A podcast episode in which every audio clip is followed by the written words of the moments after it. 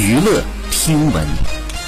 关注娱乐资讯。韩国电视台《妻子的味道》节目组对出演节目的咸素媛造假一事进行了公开道歉。节目组称，对嘉宾的访谈内容、拍摄以及嘉宾的财产以及个人情况属于个人隐私，所以呢无法准确的掌握具体情况。对于咸素媛在节目当中的造假情况，节目组呢非常抱歉，辜负了广大观众的信赖，将以十三号的《妻子的味道》作为终点，正式结束这一季的《妻子的味道》。好，以上就是本期内容，喜欢请点击订阅关注，持续为您发布最新娱乐资讯。